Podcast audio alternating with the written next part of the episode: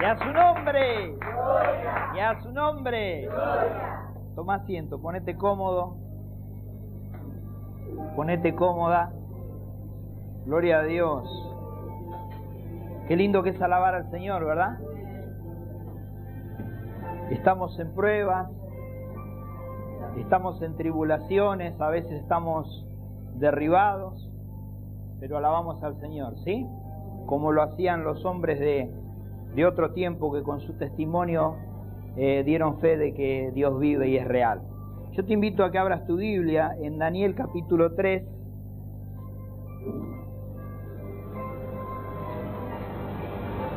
Daniel capítulo 3. Vamos a leer desde el versículo 1 en adelante, o yo te lo voy a leer si vos querés escuchar.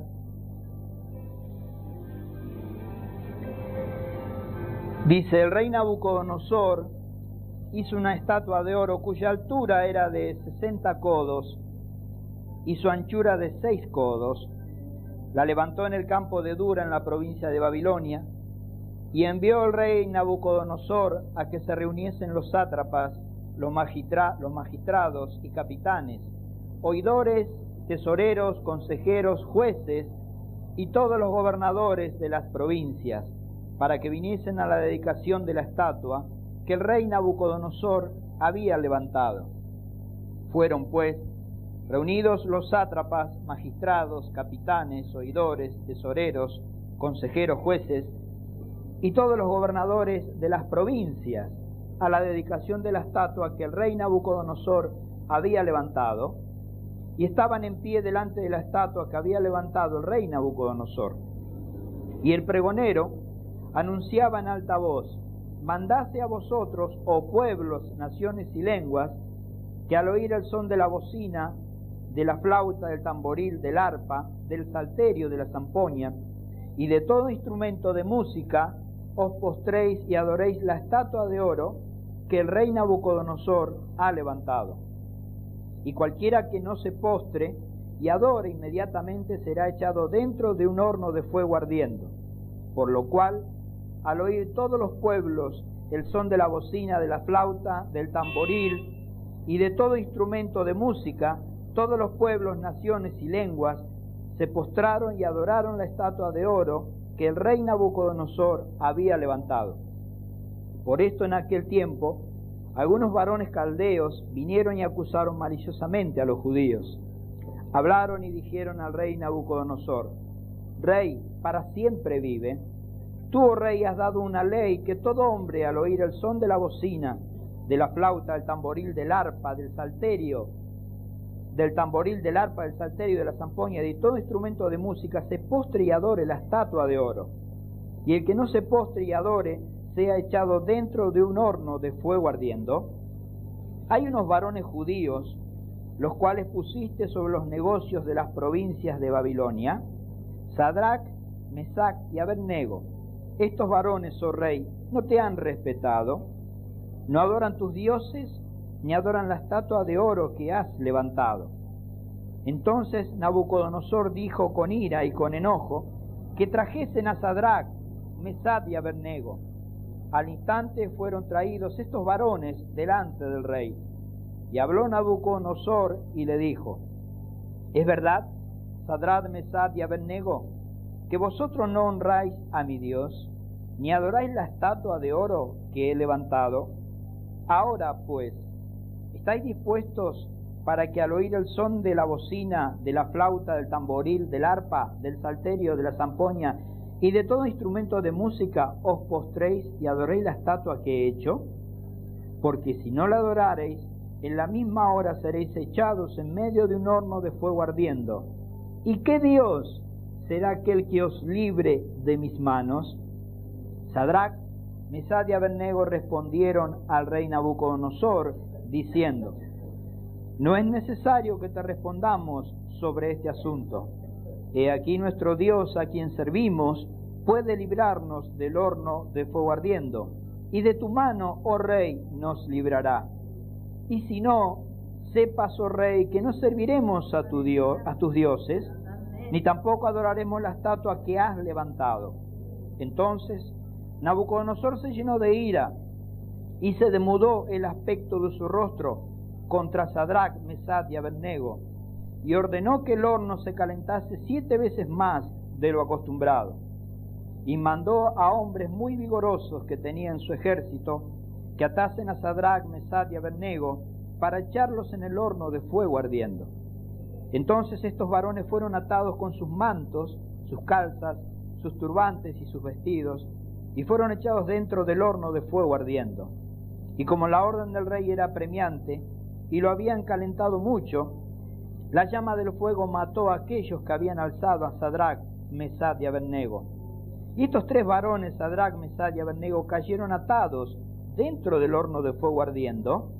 Entonces el rey Nabucodonosor se espantó y se levantó apresuradamente y, dijo a los, a los de su consejo, ¿no echaron a tres varones atados dentro del fuego? Ellos respondieron al rey, es verdad, oh rey. Y él dijo, he aquí, yo veo que cuatro varones sueltos que se pasean en medio del fuego sin sufrir ningún daño, y el aspecto del cuarto es semejante a hijo de los dioses. Entonces Nabucodonosor se acercó a la puerta del horno de fuego ardiendo y dijo, Sadrach, Mesad y Abednego, siervos del Dios Altísimo, salid y venid. Entonces Sadrach, Mesad y Abednego salieron de en medio del fuego y se juntaron los sátrapas, los gobernadores, los capitanes y los consejeros del rey para mirar a estos varones, cómo el fuego no había tenido poder alguno sobre sus cuerpos, ni aun el cabello de sus cabezas se había quemado, sus ropas estaban intactas y ni siquiera olor de fuego tenían.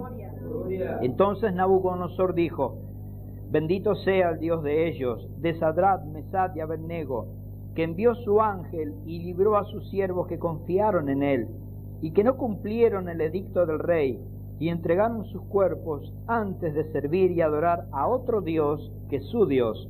Por lo tanto, decreto que todo pueblo, nación o lengua que dijere blasfemia contra el Dios de Sadrach, Mesad y Abednego sea descuartizado y su casa convertida en muladar, por cuanto no hay Dios que pueda librar como éste.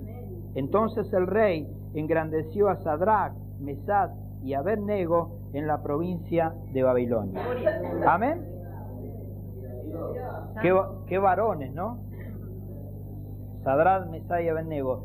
Y sin embargo no, no, no, no se habla mucho de estos varones, pero lo que hicieron fue tremendo. Amén. Demostraron que Dios vive y que Dios es real. Muy bien. Comienza diciendo, por eso lo leímos todo, para dar un pantallazo y vos sepas de, cómo viene la mano en la historia de, estos tres varones, ¿verdad?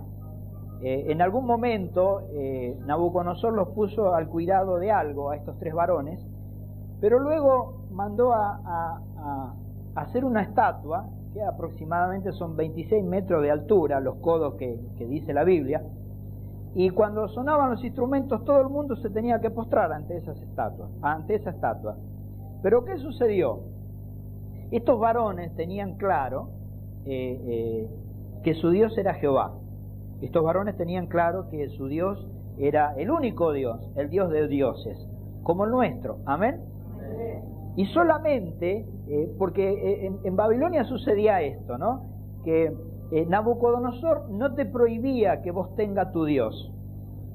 O sea, si vos lees la Biblia, eh, la historia es esa. Él no te prohibía que vos pudieras tener todos los dioses que quieras, pero la estatua de él tenías que adorarla. ¿Se dan cuenta? Él no prohibía que Sadrán, Mesad y Abednego tuvieran eh, a Jehová de los ejércitos.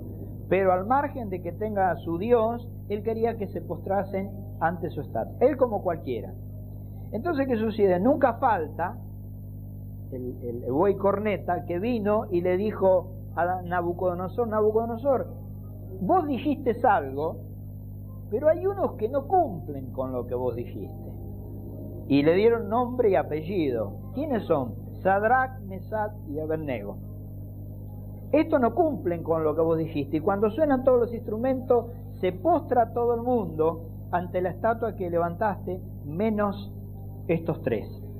Entonces, ¿qué dice Nabucodonosor? Se enoja y los manda a traer, ¿verdad?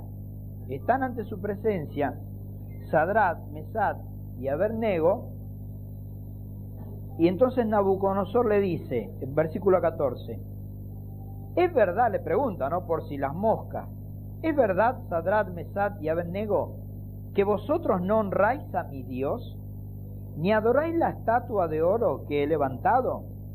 Ahora pues, ¿estáis dispuestos para que al oír el son de la bocina, de la flauta, del tamboril, del arpa, del salterio, de la zampoña y todo instrumento de música, os postréis y adoréis la estatua que he hecho? Porque si no la adorareis, en la misma hora seréis echados en medio de un horno de fuego ardiendo. ¿Y qué Dios será aquel que os libre de mis manos? Amén.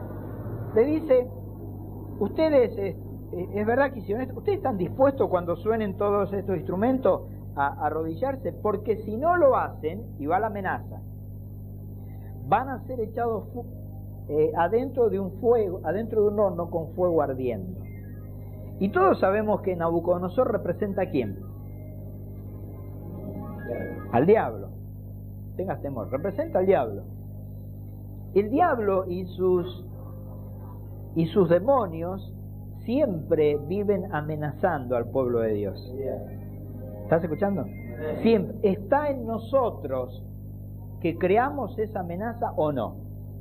Yo sé de casos, amenaza en nuestra mente, te amenaza a través de otros, te amenaza a través, en este caso, de un gobernador. ¿eh? Es como si hoy viniese el presidente y te dijese eso. Bueno, ahí realmente estaría en prueba tu cristiandad, si vos realmente sos cristiano. Todavía no ha llegado el tiempo. Esto es una, este, el libro de Daniel y esta palabra es una profecía para el último tiempo donde la bestia va a hacer que todo pueblo le adore. Y ahí el que es cristiano se la va a tener que jugar como Saddam Mesaya Bennego. ¿Me explico? O si no va a tener que adorar a la bestia. Tiene dos caminos. Entonces, eh, el diablo lo que hace es eso, hermano, siempre eh, amenazarnos. Yo sé de casos de eh, que ha amenazado, el demonio ha amenazado a los familiares, te dice te voy a matar a tu hijo, te voy a matar a tu esposa, me la voy a agarrar con tus hijos, te voy a, destruir, te voy a derribar, te voy a hacer cuantas cosas. Escucha hermano, el diablo no puede hacer nada. El diablo no puede hacer nada porque el diablo está vencido. El diablo no puede hacer nada que Dios no le deje hacer y el diablo no puede hacer nada que vos no le dejes hacer. ¿Estás escuchando?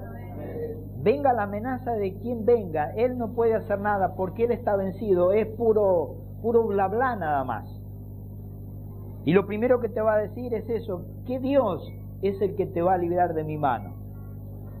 Porque este hombre, Nabucodonosor, tenía un, una autoridad, un poder, pero era humano el poder, ¿sí o no? Era el rey, era el presidente, pero era humano. El Dios que tenía Sadrán, Mesad y Abednego no era un Dios humano, era, un Dios divino. Y es el Dios de dioses, Jehová de los ejércitos, Jesucristo el Señor. Entonces, están en la presencia del rey, y eso me hace acordar a, hay un pasaje que es Mateo 10, 19 que dice, más cuando se entreguen no os preocupéis por cómo o qué hablaréis, porque en aquella hora os será dado lo que habéis de hablar. ¿Se acuerdan cuando está hablando que los cristianos sean entregados a, los alguaciles, ¿eh? al enemigo, como en este caso, Sadara Mesadia Benego, dice, no te preocupes por ese día, porque ese día el Espíritu Santo te va a dar qué es lo que vos tenés que contestar. Amén. Entonces, después que eh, él lo amenaza a Nabucodonosor con el horno de fuego ardiendo y todo eso, dice, ¿y qué Dios será aquel que te libre de mis manos o los libre de mis manos? Y el versículo 16, Sadrad, Mesad y Abednego respondieron al rey Nabucodonosor diciendo, no es necesario que te respondamos sobre este asunto. ¿Qué te parece? Tremendo estos tres hombres, ¿no? Dice quién de los tres, dice los tres. No es necesario que te respondamos sobre este asunto. Versículo 17. He aquí nuestro Dios, a quien servimos, puede librarnos del horno de fuego ardiendo, y de tu mano, oh rey, nos librará. Amén. Versículo 18 dice, y si no sepas, oh rey, que no serviremos a tus dioses, ni tampoco adoraremos la estatua que has levantado. Estos hombres tenían una convicción tremenda. ¿eh? Sabían lo que estaban haciendo, sabían quién era su Dios y de ahí no los iba a mover ni la muerte. ¿Estás escuchando? Hay un pasaje, yo te, te lo voy a leer de Job, que a mí me, me hizo acordar esto.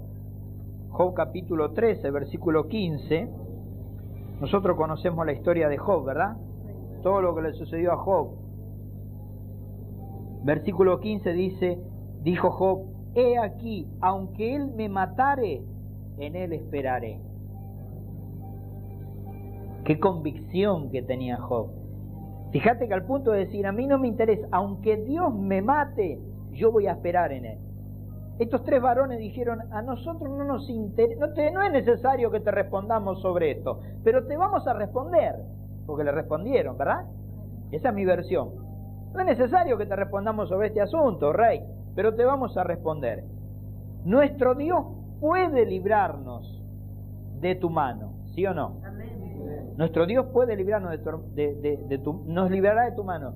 Y después dice, puede, puede librarnos. Y si no, sepas, oh rey, que no nos postraremos ante tu estatua, ante tu Dios. Primero, ¿qué están diciendo estos hombres? Que Dios los puede librar del fuego ardiendo. Versículo 17. Aquí nuestro Dios, a quien servimos, puede librarnos del horno de fuego ardiendo. ¿Dios te puede librar del horno de fuego ardiendo? Eso dijeron ellos también. ¿eh? Dice, y de tu mano, rey, nos librará. Primero dice puede librarnos y después dice de tu mano nos va a librar. O sea, hay una certeza. Él puede librarnos, es como que puede, pero puede ser que no lo haga, pero que Él puede. Y después dice, de tu mano nos va a librar. Y el versículo 18 dice, y si no, sepas, oh rey, que no serviremos a tus dioses. ¿Qué quiere decir ese y si no? ¿Qué quiere decir y si no? que puede ser que no lo saque del horno. ¿Estás escuchando? Nosotros podemos decir, mañana hacemos reunión aquí, eh, que va a haber un buen día. Y si no, vamos a hacer reunión lo mismo. ¿Qué quiere decir? Y si no hace un buen día, todo lo contrario. ¿eh? Y si llueve, vamos a hacer reunión. Y si no, quiere decir lo contrario, ¿sí o no? Estos hombres sabían por qué, primero, servían a Dios porque eran servidores de Dios, de Jehová de los ejércitos, sabían por qué servían a Dios y sabían por qué seguían a Dios. ¿Estás escuchando?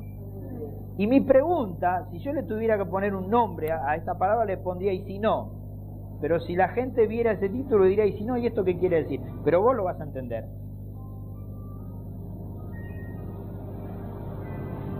¿Por qué venimos a la iglesia?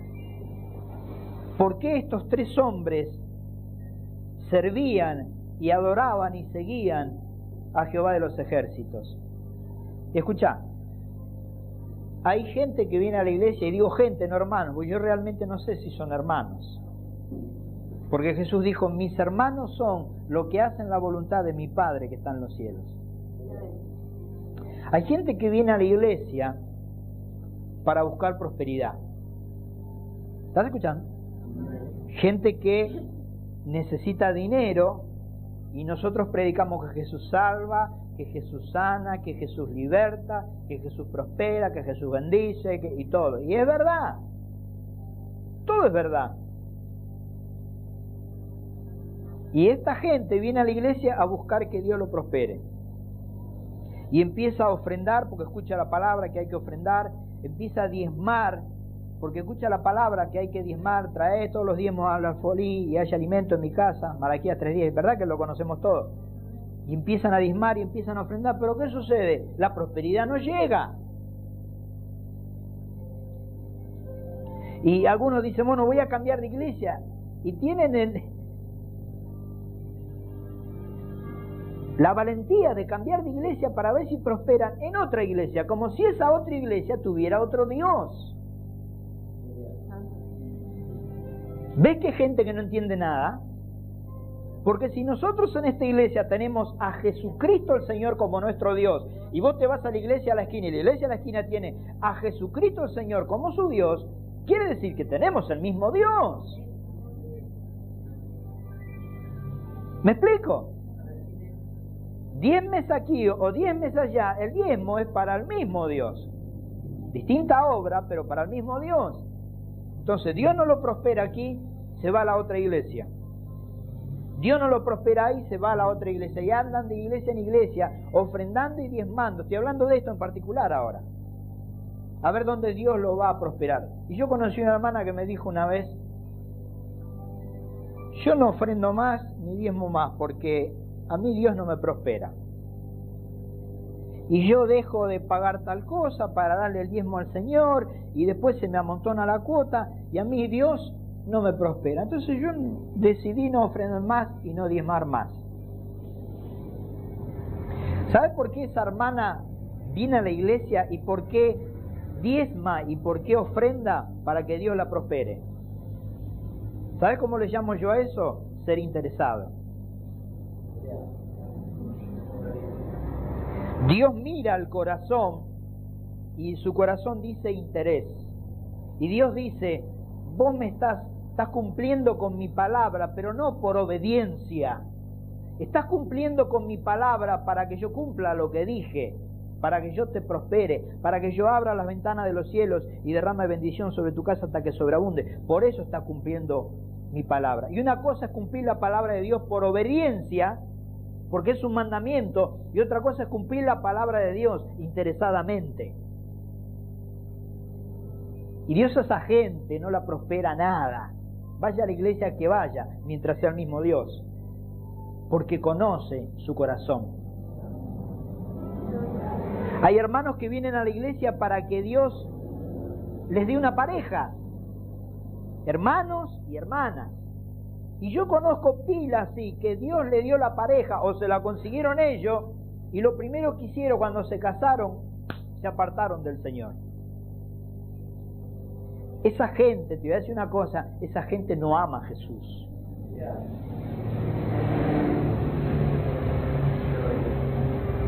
Una hermana me dijo, yo no voy más a la iglesia. Después la encontré, encontré apartada, ¿no?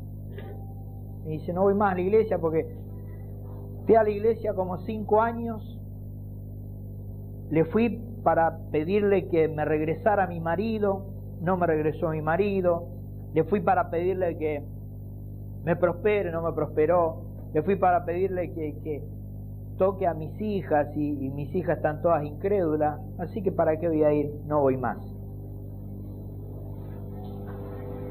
Esa mujer es una interesada viene a la iglesia a buscar un favor de Dios.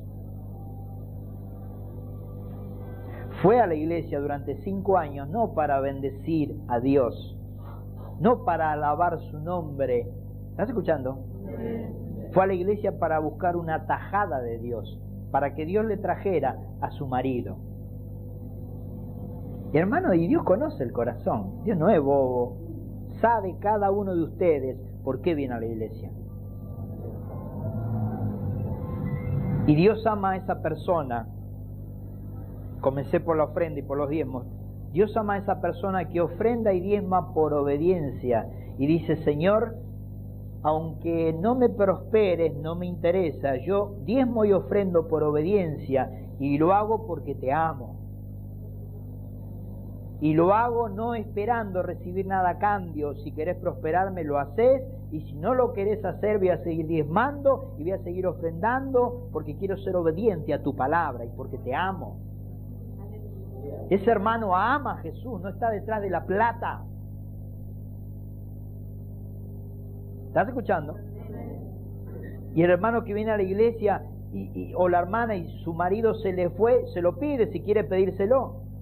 Ahora vos fíjate, esta mujer le pedía a su marido, ¿qué sabés si Dios no le sacó a su marido? Se, empecinan en, su propio razonamiento, en su propia concupiscencia, en, yo quiero esto, y yo quiero esto, y yo quiero esto. Y si Dios te sacó eso para que te vaya bien, si Dios te sacó el veneno de tu mano, ¿cómo es que le estás pidiendo nuevamente el veneno a Dios? ¿Estás escuchando? Esta hermana jamás amó a Dios. Te voy a decir otra cosa.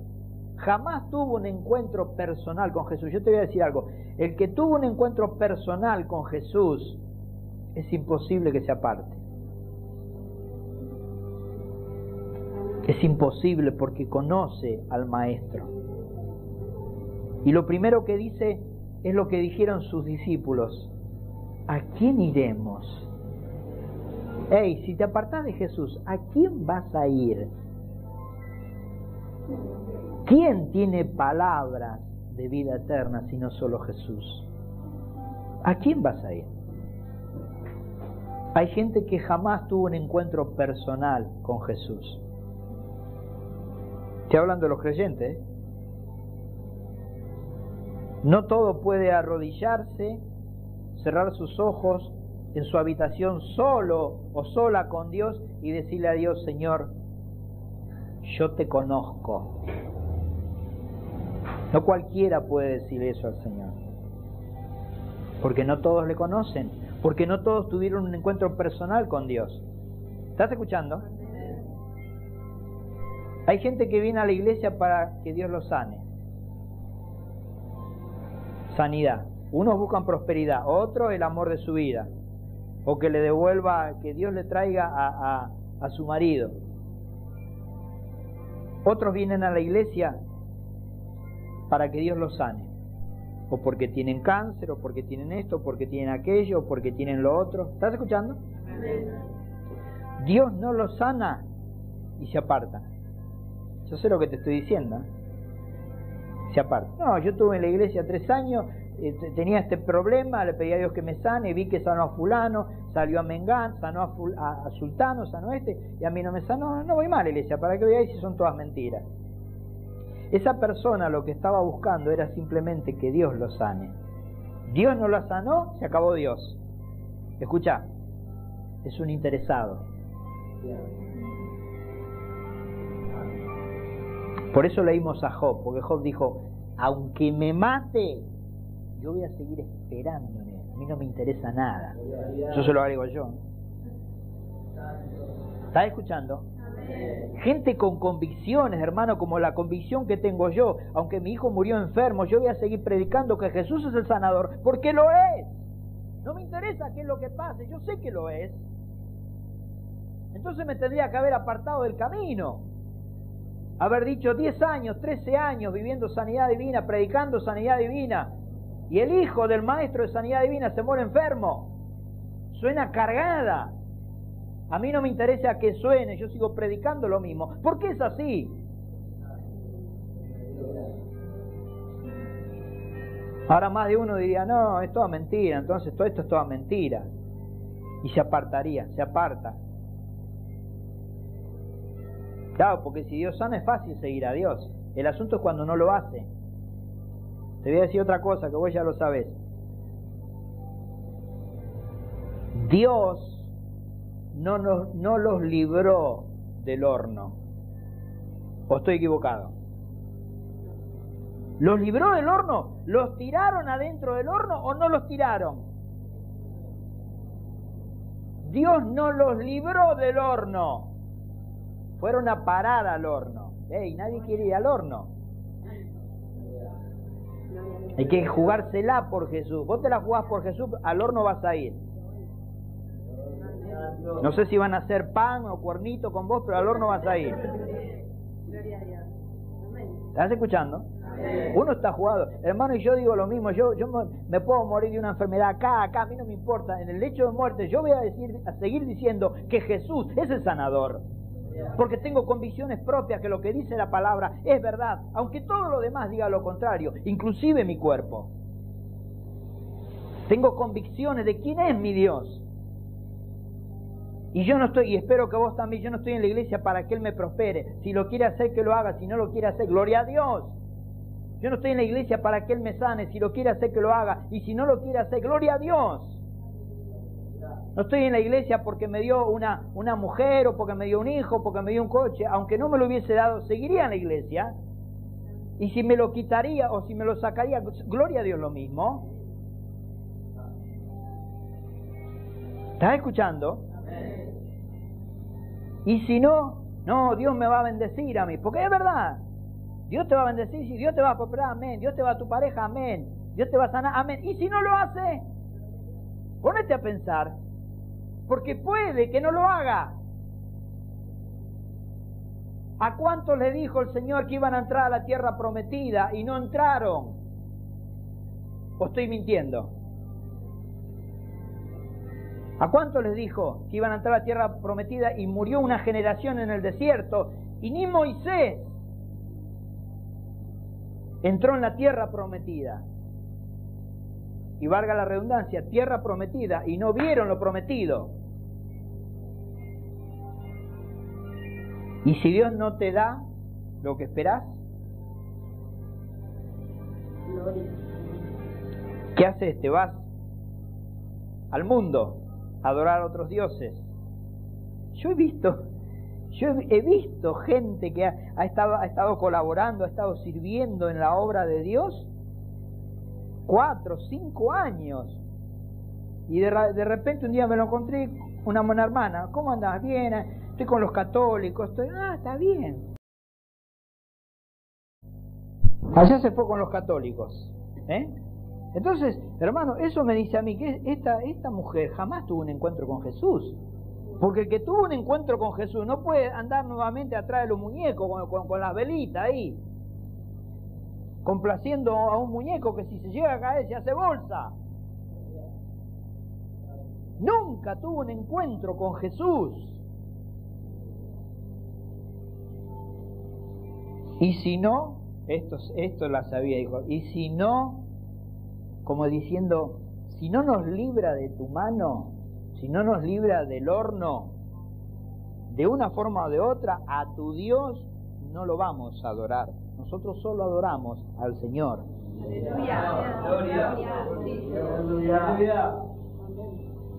Se necesitan cristianos así, hermano, que se la jueguen, pero hoy, que se la jueguen por el Señor. Vos te la jugás por el Señor, el Señor se la va a jugar por vos.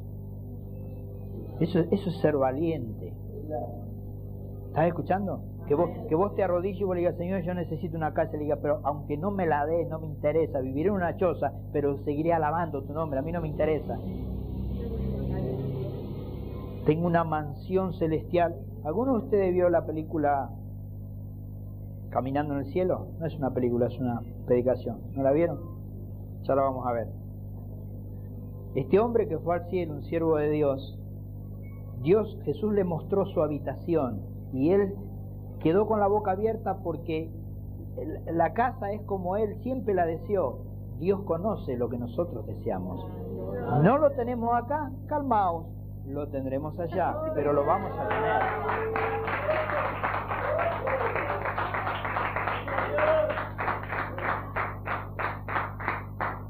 Lo vamos a tener, porque Dios conoce nuestro corazón.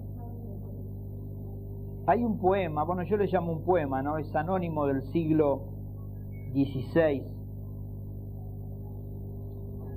¿Qué nos mueve a nosotros para amar a Dios? Este hombre escribió esto, hombre o mujer, no se dice anónimo del siglo XVI, dice así, escucha, no me mueve, es un hombre o una mujer hablándole a Dios, ¿verdad? Hablándole al Señor, dice, no me mueve mi Dios para quererte el cielo que me tienes prometido, ni me mueve el infierno tan temido para dejar por eso de ofenderte. Tú me mueves, Señor, muéveme el verte clavado en una cruz y escarnecido, muéveme el ver tu cuerpo tan herido, muéveme tus afrentas y tu muerte, muéveme en fin, tu amor. Y en tal manera que aunque no hubiera cielo, yo te amara, y aunque no hubiera infierno, te temiera. No me tienes que dar porque te quiera, pues aunque lo que espero no esperara, lo mismo que te quiero, te quisiera. Este hombre amaba a Dios no porque le tiene miedo al infierno. Hay gente que viene a la iglesia porque le tiene miedo al infierno. ¿Estás escuchando? Si vos estás acá, si vos seguís a Jesús porque le tenés miedo al infierno, vos sos un interesado. Vos no seguís a, Jesús por lo que Él es, vos lo seguís porque le tenés miedo al fuego. Yo me he encontrado, dicen que el diablo sabe por diablo, pero más sabe por qué. Yo no soy diablo, pero soy viejo. Y un hermano una vez me dijo, no, Charlie, tengo un dolor de muela terrible, pero yo creo que el Señor me va a sanar. Entonces yo la miré y le dije, no, me dice, Charlie, tengo un dolor de muela terrible, pero no voy al dentista porque creo que el Señor me va a sanar. Entonces yo la miré y le dije, ¿no vas al dentista porque crees que el Señor te va a sanar o porque le tenés miedo al dentista? Y me dijo, le tengo miedo al dentista.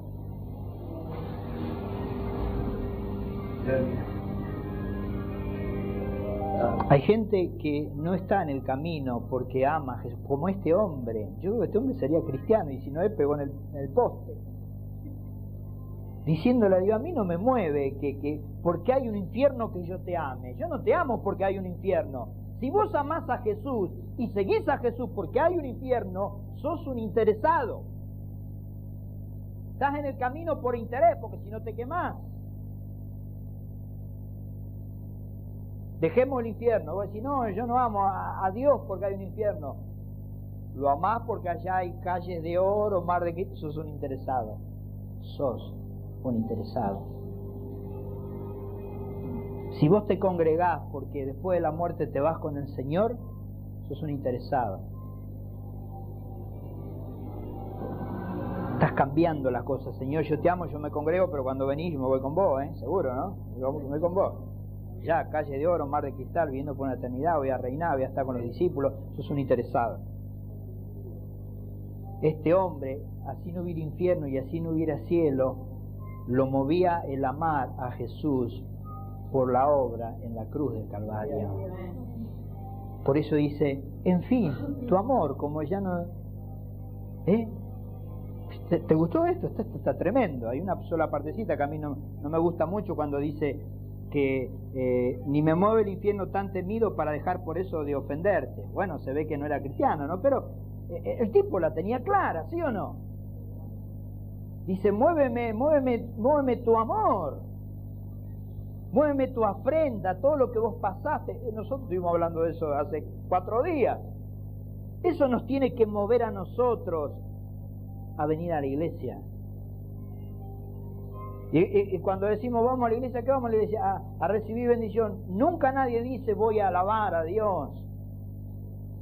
Voy a bendecir su nombre. Voy a ofrendar. Voy a diezmar todos vienen a llevar de la iglesia, son muy pocos los que vienen a dejar algo a la iglesia. ¿Estás escuchando? Se van de la iglesia y quieren llevar o la sanidad, o la bendición para su pariente, o la prosperidad, o, la oración contestada para un trabajo, todos intereses. Nadie viene y dice, Señor, yo no quiero nada. Vengo a bendecir tu nombre, vengo a alabarte. Yo últimamente me siento tan, tan que negociamos tanto con Dios que cuando ayuno no le digo, Señor, voy a ayunar y, voy a ayunar por mi mamá para que toque a mi mamá. Le digo, Señor, ofrendo un ayuno, recibir una ofrenda. Y de paso te pido que toques el corazón de mi madre, porque ya me parece que uno eh, quiere cambiar las cosas. Yo voy a ayunar por mi madre. Como diciendo, eh, ayuno para que vos la toques. ¿Y qué si no ayuno no, no la toca? ¿Cambiamos las cosas o con el ayuno torcemos el brazo al Señor? ¿Cómo es esto? En verdad que ya no sé cómo es. Por eso que decidió ofrendar. ¿Quién le ofrenda un ayuno al Señor? Todos manguean en el ayuno.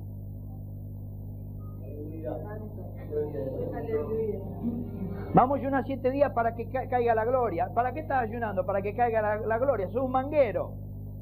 ¿Por qué no decís voy a ayunar siete días de ofrenda? ¿Y qué le pediste a Dios? Nada, una ofrenda.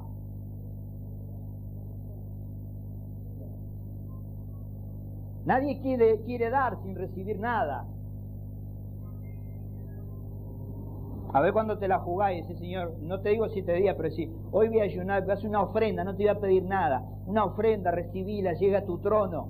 Voy a estar 24 horas sin comer como una ofrenda. No pidas nada, a ver si te la jugás. esa gente ama a Dios, ¿no? Que está siempre cambiando figuritas y todo, irá, mirá, mirá, mirá, mirá, y nunca le dan nada a Jesús. Digo yo, me parece, ¿no? Estos hombres fueron al horno. ¿Sí? Dios no los, no los libró del horno, escuchá, pero los libró del poder maligno que había dentro del horno. El fuego. Al horno vamos, pero en el horno no, no solamente no nos va a pasar nada, sino que el cuarto hombre, ¿sabe quién es el cuarto hombre? Jesús. Dice, a mí, me, a mí yo, yo me imagino la cara de Nabucodonosor, Vos fíjate qué tremendo que estaría este fuego, dice siete veces. No había ningún aparato que midiera la, temperatura del horno. Es una forma retórica esta que dice siete veces. Lo, le Nabucodonosor dijo, ponelo a todo lo que da. Y lo pusieron a, todo lo que da. Y trajeron unos tipos fornidos para que tiraran a Sadrach, Mesai y Abednego adentro del horno. Y dice que cuando lo tiraron, ellos murieron. Fíjate cómo estaba el horno. ¿Qué quiere decir esto? Que el que te quiera hacer daño a vos, pobrecito, que se va a hacer daño va a ser él. El que a vos te quiera tirar adentro del horno, vos vas a ir adentro del horno. Él va a morir y vos vas a ir adentro del horno, pero en el, adentro del horno no te va a pasar nada.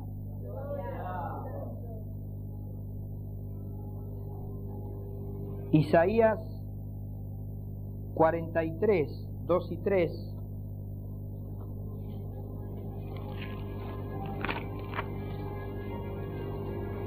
Cuando pases por las aguas, yo estaré contigo, dice el Señor. Y si por los ríos, no te anegarán. Cuando pases por el fuego, no te quemarás, ni la llama arderá en ti. Porque yo, Jehová, Dios tuyo, el Santo de Israel, soy tu Salvador. ¿Cuántos dicen amén? amén. ¿Escuchaste? Y lo tiraron adentro. Entonces, versículo 24, el rey Nabucodonosor se espantó y se levantó apresuradamente y dijo a los de su consejo, ¿no echaron a tres varones atados dentro del fuego? Ellos respondieron al rey, es verdad, oh rey. Y él dijo, he aquí yo veo a cuatro varones sueltos, acuérdate que estaban atados, que se pasean en medio del fuego sin sufrir ningún daño y el aspecto del cuarto es semejante al Hijo de los dioses, que será Jesús. O el ángel de Jehová cuando aparece con mayúscula, que se, creemos que es Jesús. Vos fíjate que lo tiraron atado adentro del horno y adentro estaban sueltos y se paseaban como panchito por su casa. Entonces Nabucodonosor, dice versículo 26, se acercó a la puerta del horno de fuego ardiendo y dijo, yo me lo imagino así, ¿no? Sadrad, Mesad, Abednego, siervo del Dios Altísimo, miramos cómo cambió. Salid y venid. Su propio enemigo le dijo salir. Ahora, yo quiero que veas esto. Sadrad, Mesad y Abednego estuvieron en el horno hasta que Dios dijo basta, se acabó. Y usó al propio enemigo para que le diga salir. ¿Estás escuchando? Noé, por ejemplo, estuvo en el arca hasta que Dios le dijo, bueno, le dio la señal, ustedes saben ya con, el cuervo, hasta que Dios le dijo salir, pero él estuvo ahí tranqui. Y había que estar ahí con los animales. ¿eh? Imagínate, todo cerrada el arca estaría con las narices tapadas, ¿no? Y toda la familia. El tipo estuvo tranqui ahí hasta que el cuervito le dio la señal, entonces salió. ¿Estás escuchando? Jesús estuvo en el infierno y estuvo en el sepulcro hasta que Dios lo sacó de ahí. Estos tres varones estaban ahí, no andaban gritando ni, ni pateando la puerta del horno. Podían hacerlo si el fuego no tenía potestad sobre ellos. Podían estar, eh, che, Nabucodonosor, sacanos de acá. No, ellos tranqui en el horno. Dios tiene un tiempo. Dios tiene un tiempo en la prueba. La prueba no dura toda la vida y usó a su mismo enemigo Nabucodonosor, ¿eh? que lo vio y dijo, cuatro hombres echamos tres, pero ¿cómo es? Entonces Nabucodonosor se dio cuenta que realmente el Dios de ellos tenía poder. Y le dijo, venid, salid. Entonces Adrán, Mesá y Abednego salieron en medio del fuego y se juntaron todos, los sátrapas, gobernadores, los capitanes, los consejeros del rey, para mirar a estos varones cómo el fuego no había tenido poder alguno sobre sus cuerpos. Dice que ni aun el cabello de sus cabezas se había quemado. Bueno, yo no tendría problema, ¿no? Sus ropas estaban intactas y ni siquiera olor de fuego tenía. Se cumple Isaías 43, 2 y 3 que leímos recién. Amén. Entonces, ¿qué dijo Nabucodonosor? Bendito sea el Dios de ellos. Mirá qué piola. No dijo bendito sea Jehová, dijo bendito sea el Dios de ellos. ¿Te das cuenta que no era el Dios de él? Bendito sea tu Dios, pero no el Dios de él. Él seguía haciendo la misma porquería que fue siempre. Capítulo 4 te lo, te lo demuestra, la locura de Nabucodonosor. Bendito sea el Dios de ellos, de Sadrach, Mesá y Abednego, que envió su ángel y libró a sus siervos, que qué? Que confiaron en él y que no cumplieron el edicto del rey y entregaron sus cuerpos antes de servir y adorar a otro Dios que su Dios. Por lo tanto, mira lo que decreta este hombre, decreto que todo pueblo, nación o lengua que digiere blasfemia contra el Dios de Sadrán, Mesá y Abednego ha descuartizado y su casa convertida en muladar, por cuanto no hay Dios que pueda librar como este. Eso lo dice el mismo enemigo. Entonces el rey engrandeció a Sadrán, Mesá y Abednego en la provincia de Babilonia. Hay un pasaje, Proverbios 16, eh, yo te lo voy a leer si vos querés buscarlo conmigo. Proverbios 16, versículo 7. ¿Qué dice? Cuando los caminos del hombre son agradables a Jehová, ¿eran agradables los caminos de Sadrán, Mesá y Abednego? Amén. Cuando los caminos del hombre son agradables a Jehová, aún a sus enemigos hace estar en paz con él. ¿Cuántos dicen gloria a Dios? Gloria a Dios. ¿Ves? Cuando tus caminos son agradables delante de Dios, aún a tus enemigos, Dios los hace estar en paz con vos. Ellos tus enemigos, no vos enemigo de ellos. Tus enemigos, no vos enemigo de los otros. A tus enemigos cuando tus caminos, cuando vos andas bien delante de Dios, Dios hace que andes en paz con ellos. Y no solamente hizo esto con estos varones, sino que vos te pusiste a pensar el testimonio que dieron estos tres hombres en cuanto a Jehová de los ejércitos. Fue un testimonio tremendo, hermanos. ¿Estás escuchando? Fue un Por eso dice que el Evangelio no es solamente palabra, sino que es poder de Dios. Estos hombres sabían que Dios vive y que Él es real y estuvieron dispuestos a sacrificar sus vidas con tal de, no adorar a otros dioses, sabiendo que el único Dios es Jesús. En ese entonces, Jehová de los ejércitos. ¿Estás escuchando? A causa, a causa del testimonio de estos hombres, muchos judíos, escucha lo que te voy a decir, muchos judíos que quizá, quizás eh, se andarían postrando ante la estatuita para no ir al horno que Nabucodonosor había levantado, muchos judíos a partir de ahí se salvaron de postrarse ante la estatua de Nabucodonosor. ¿Estás escuchando? Se salvaron por ellos, por tres valientes. ¿Por qué no trajeron a otro? Porque solamente tres judíos había que... Eh, ahí no había solamente tres judíos, había muchos, pero estos eran los valientes que no se postraron ante otros dioses. Y postrarse ante otros dioses, como te dije antes, puede ser la pareja, Puede ser la prosperidad, puede ser la salud, puede ser el coche, puede ser lo que vos vengas a buscar a la iglesia. A la iglesia hay que venir a buscar a Jesús. A la iglesia hay que venir a alabar a Jesús. A la iglesia hay que venir a, bendecir el nombre de Jesús. A la iglesia que venir a buscar el reino de Dios, la palabra de Dios. ¿Me explico? Si Dios nos quiere bendecir, gloria. Si Dios nos quiere dar salud, gloria. Si Dios nos quiere dar un buen coche, una buena casa, gloria. Y si no, seguiremos congregándonos. Vamos a orar por sanidad por alguien y se va a morir. ¿No nos congregamos más? ¿Y si no? ¿Y si oramos y no se sana? ¿Y si oramos para que nos prospere y no nos prospera? ¿Y si oramos para que nos dé una pareja y no nos da la pareja? ¿Y si no? Por eso te digo que yo le pondría así. ¿Y si no está? a esta palabra. Pero en realidad le voy a poner, ¿por qué venís a la iglesia?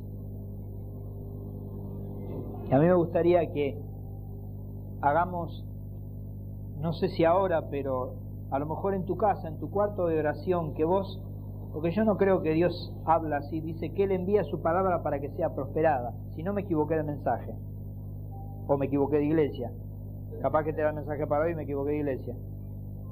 Pero si este es el mensaje y esta es la iglesia, acá hay alguien que va a tener que eh, empezar a buscar en el disco rígido, ¿eh? a ver por qué viene a la iglesia. Hay gente que viene a la iglesia, hay gente que va a la iglesia cuando hay mucha gente. Hay gente que va a la iglesia, eh, yo te digo lo que es gente, vos te encontrás con gente que dice, no, a esa iglesia no voy porque va poca gente. Entonces va por la gente, no va a buscar a Dios. No, esto cuando se llena hay una unción. Bueno, a ver qué dice mi Biblia. Mi Biblia dice, porque donde hay dos o tres, nada más, dos y tres, porque donde hay dos o tres congregados en mi nombre, allí estoy yo. A Dios no le interesa la cantidad le interesa en cuanto a salvación, pero si hay dos o tres es suficiente, Él ya está ahí. La gente busca fama, tiene que haya muchos. ¿Qué unción? Claro, si no hay muchos no hay unción. Entonces que Dios Jesús tiene más unción cuando hay muchos. ¿De dónde sacaron esa, esa pavada? Y te voy a decir otra cosa. Y te voy a decir otra cosa. ¿Qué sucede cuando, qué sucede si vos venís acá y estás solo? Dice dos un momento, estás vos y el Espíritu Santo. O el Espíritu Santo no es una persona, es una persona. Señor, estamos reunidos aquí, yo y el Espíritu Santo. Tu palabra dice que donde hay reunido dos en tu nombre, estamos reunidos en tu nombre. Vos estás en medio de ellos. Hermano, vos estás acá solo, el Espíritu Santo está ahí y Jesús está acá. O sea que ni aun cuando estás solo, Dios te deja.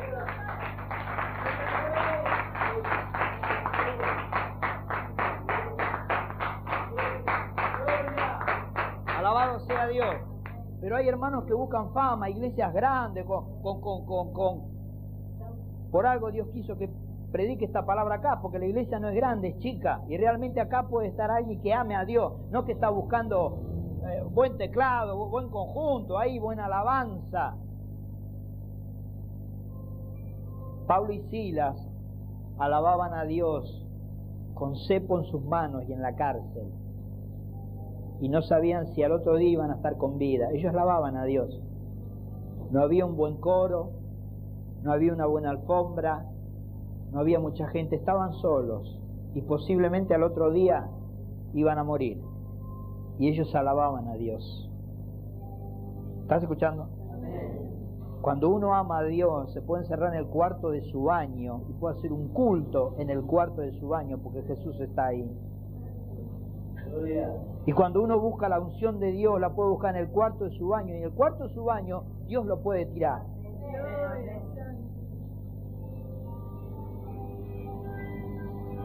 ¿Cuántos comprendieron? Porque me hicieron enojar. ¿Para qué vamos a seguir hablando entonces? Dale un fuerte aplauso a Jesús. Fuerte, fuerte.